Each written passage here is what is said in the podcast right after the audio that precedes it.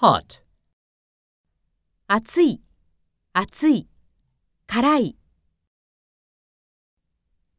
is always hot.